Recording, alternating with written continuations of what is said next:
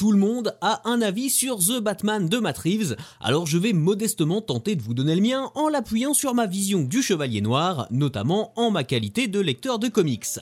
Salut à vous pauvres mortels, je suis Chris et attention, cet épisode contient quelques spoilers. Tout ou presque va être dit sur ce film, et à peine quelques semaines après sa sortie, je ne suis déjà plus convaincu que vous conseillez de le voir ou non soit réellement pertinent. Je vais donc plutôt m'intéresser à son statut d'adaptation et à son rapport avec les bandes dessinées de DC Comics. Pour bien comprendre mon point de vue sur le film, il faut assimiler l'idée qu'il n'y a pas un seul Batman. Comme pour toutes les figures incontournables de la pop culture, il existe avec l'homme chauve-souris un phénomène d'appropriation chez le spectateur, découlant directement de son mode de consommation. En somme, en fonction de comment il l'a découvert et de comment il s'attache au héros et suit ses aventures, chacun aura son Batman. Et c'est d'autant plus flagrant dans le cas de The Batman, dont le casting a été largement commenté et décrié sur les réseaux sociaux. On passera sur l'avis des pseudo-puristes qui cachent leur racisme nauséabond derrière un soi-disant respect de l'œuvre originale, qu'ils n'ont jamais comprise, quand ils parlent du commissaire Gordon ou de Catwoman, pour se concentrer sur le cas de Robert Pattinson, le nouveau Bruce Wayne.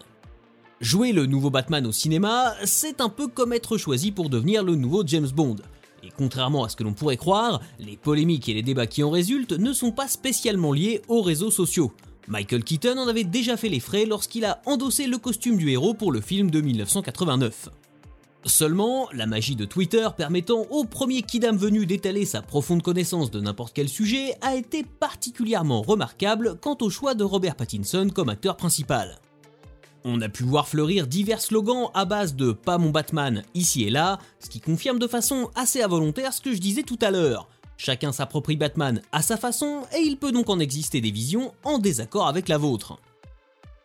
Si les réseaux sociaux condensent le profond état d'esprit de ceux qui savent donner leur avis sur un film en le basant uniquement sur quelques visuels flous ou au mieux sur un trailer loin de tout révéler, pour moi, un film se juge avant tout sur pièce, dans son ensemble et dans l'idéal dans une salle de cinéma. Et ici aucun doute, c'est bien Batman que l'on voit à l'écran.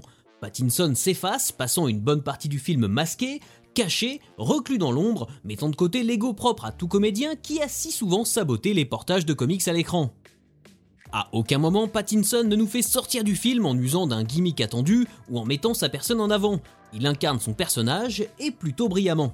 Il est à la fois un bon Bruce Wayne, tourmenté, jeune mais pas totalement inexpérimenté, et un bon Batman, expressif malgré le masque et juste assez inquiétant pour ne gagner que difficilement la confiance de ses alliés, tout en étant à la fois autant moqué que craint par ses adversaires. Peut-être l'une des meilleures interprétations de l'orphelin milliardaire et de son alter ego noctambule à l'écran.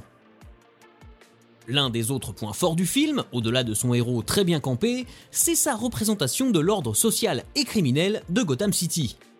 L'écosystème de la ville et sa vaste galerie de personnages sont introduits naturellement, sans que rien ne soit appuyé et sans que le spectateur ne se sente pris de force par la main. L'ambiance d'une Gotham au bord de la crise, délaissée par les puissants et rongée par le mensonge, se ressent et transpire tristement le réalisme.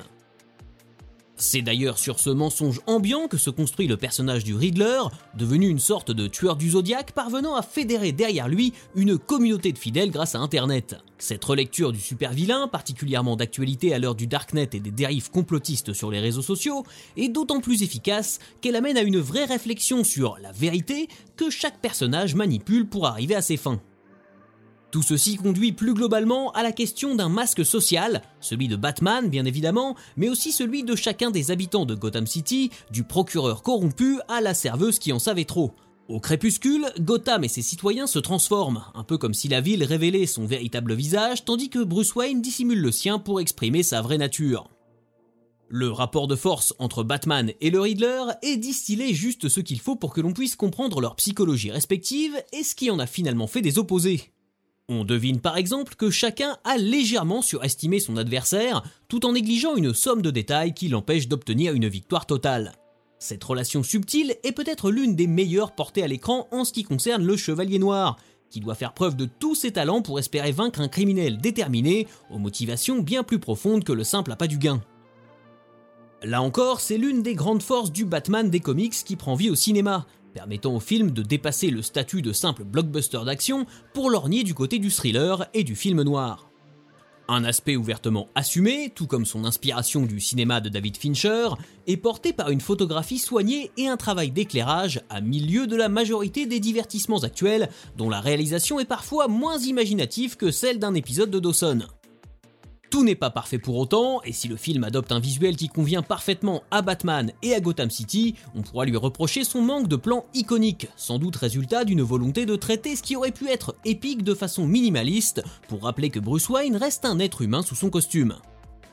Enfin, si on évite avec soulagement une nouvelle version du meurtre du couple Wayne à la sortie du cinéma, The Batman s'entiche tout de même de quelques scènes pompeuses. Comme cette introduction forcée d'un Joker censé nous rappeler que ce Batman n'est plus un débutant et qu'il a déjà eu affaire au clown prince du crime, ou dans la scène de la torche, au symbolisme téléphoné, et dans laquelle le comportement du héros, sauvant en priorité la mère et le fils de son prédécesseur, donne raison au Riddler qui accuse les plus riches d'être éternellement prioritaires. C'est la première fois que le Batman détective connu des lecteurs est aussi bien porté à l'écran. Quasi inexistante des films précédents, cette caractéristique du héros de DC Comics est pourtant une composante essentielle depuis ses débuts, en 1939, dans le 27e numéro de Detective Comics.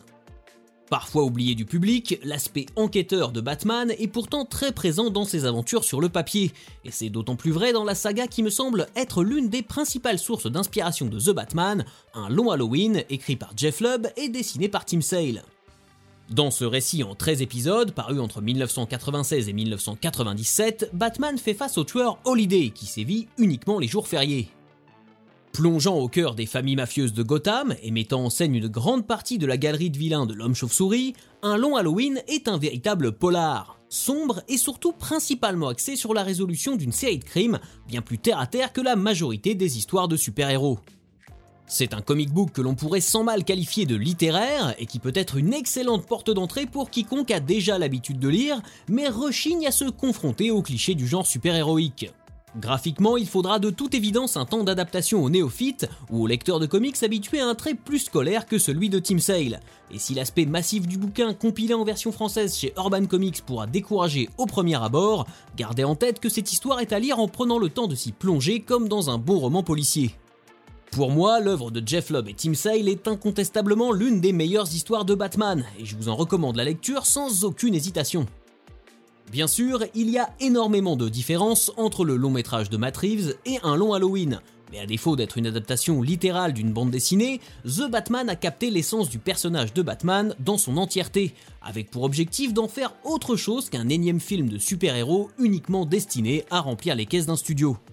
Avec son ambiance pesante et immersive, son rythme soutenu malgré sa durée de pratiquement 3 heures et sa compréhension complète du Chevalier Noir et de son univers, The Batman se paie le luxe d'être à la fois un bon thriller, un bon film de super-héros et une bonne adaptation. Un carton plein rarement vu qui risque d'en faire une référence pour longtemps, bien au-delà du genre auquel il appartient. Voilà, si cet épisode vous a plu, n'hésitez pas à le partager sur les réseaux sociaux. N'oubliez pas que vous pouvez vous abonner gratuitement à mon Substack pour ne rien rater et recevoir directement mes articles dans votre boîte mail sans intermédiaire ni publicité. Si vous en avez la possibilité, vous pouvez également souscrire à une formule payante mensuelle ou annuelle pour soutenir mon travail et me permettre de bosser dans de meilleures conditions. Et jusqu'à la prochaine fois, n'oubliez pas que les seules limites à votre culture sont celles que vous lui donnez.